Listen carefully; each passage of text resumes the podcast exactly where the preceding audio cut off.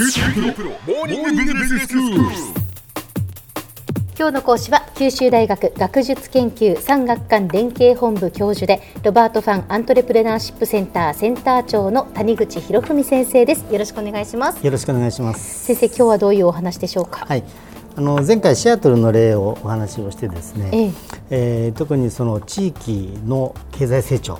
を目指すう成長戦略の策定とかそれをどうやって実施するかという時に、このグレーターシアトルパートナーシップという、まあ、都市圏でみたいですね経済圏の広さで見た広域の官民連携組織これが中心になって動いているというお話をしました行政だけではなくていろんな企業と一緒になってその地域をいかに活性化していくかっていうことに力を入れてるっていう話でしたよね。まさにその通りですね。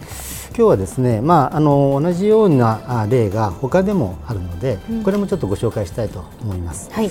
あの具体的にはあのイギリスにですねあのローカルエンタープライズパートナーシップ、まあ、LEP と言われる制度があるんですけれども、これもやはりですね地域の経済活性化策をお具体的に企画立案してそれを実施する、それを自分でやるということ、まあ、そういった仕組みですね。これは、まあ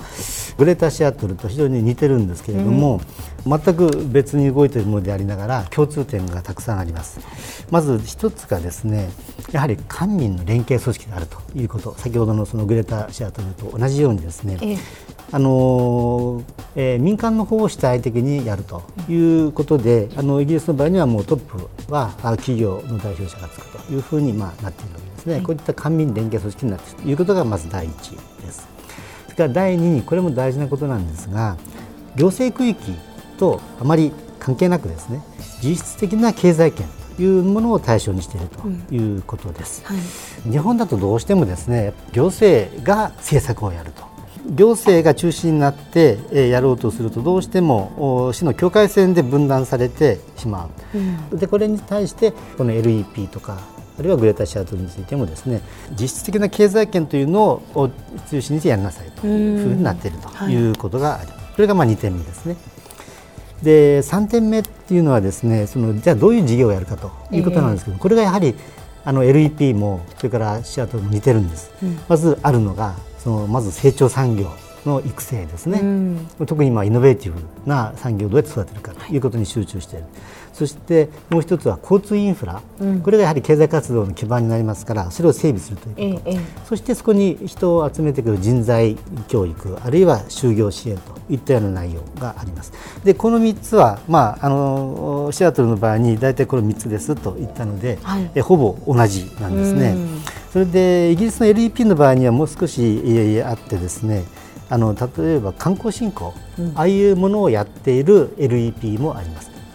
でまあ、こういったやり方っていうのはその日本とはやっぱりだいぶ違うわけですね。日本だと地方創生を見ても分かるようにまず国が枠組みを決める、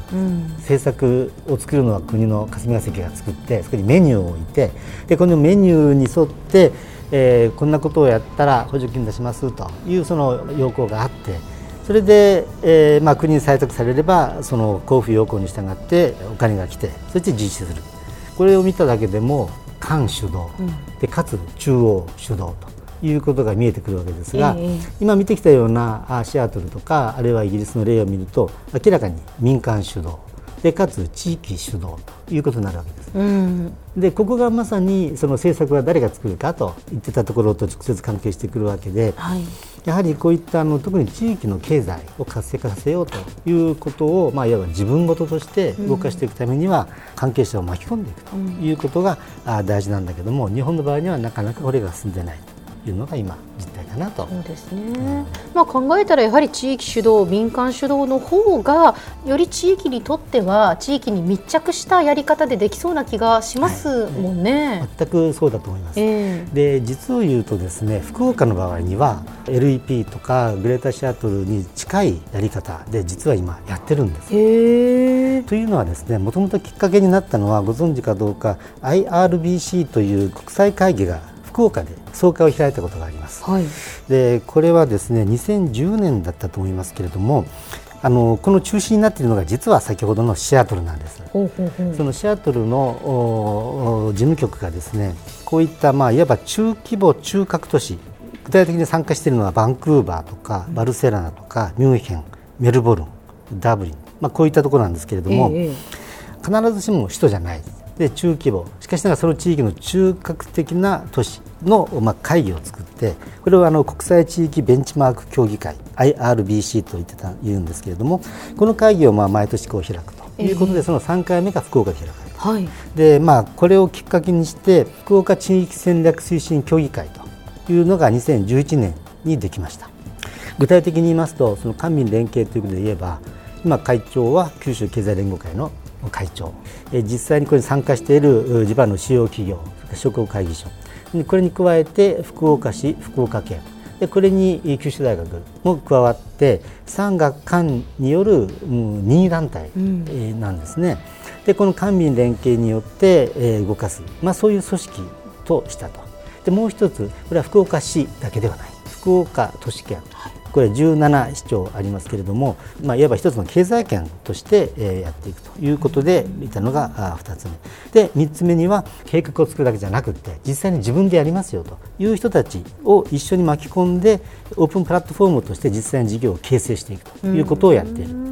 まあ、こういったことでですね、まあ、この会員もすでに170を超えていて、えー地元だけでなくってあの首都圏の大企業もそのメンバーとなって入ってきているということで今いろんな事業特にあの国家戦略特区を使った、あ政策うも含めたですね提言あるいはその事業の蘇生ということをここでやっているということで、まあ、非常にあの全国でも注目されているやり方だということなわけです。では先生今日のまとめをお願いしますはい、こういった地域経済活性化のための施策というのは政策は官が作る政府が作る中央が作るということではなくて、えー地域の関係者をみんな巻き込んでみんなそのそれぞれが自分事としてですねこれに関与し実案し実行していくということがとても大事なことで、まあ、こういったやり方政策の作り方を、まあ、これからも日本はどんどんやっていくことが大事ではないかと思います。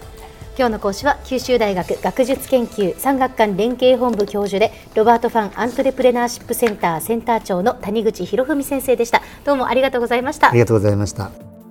さて QT プロモーニングビジネススクールはブログからポッドキャストでもお聞きいただけます。QT プロモーニングビジネススクールで検索してください。お相手は小浜もとこでした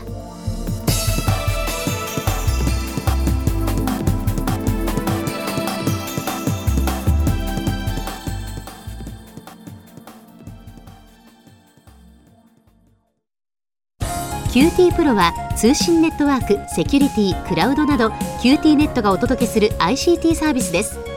九州中に展開した光ファイバー網を基盤に一番身近なビジネスパートナーとして九州の企業自治体の皆様をサポートします。詳しくは QT プロで検索を。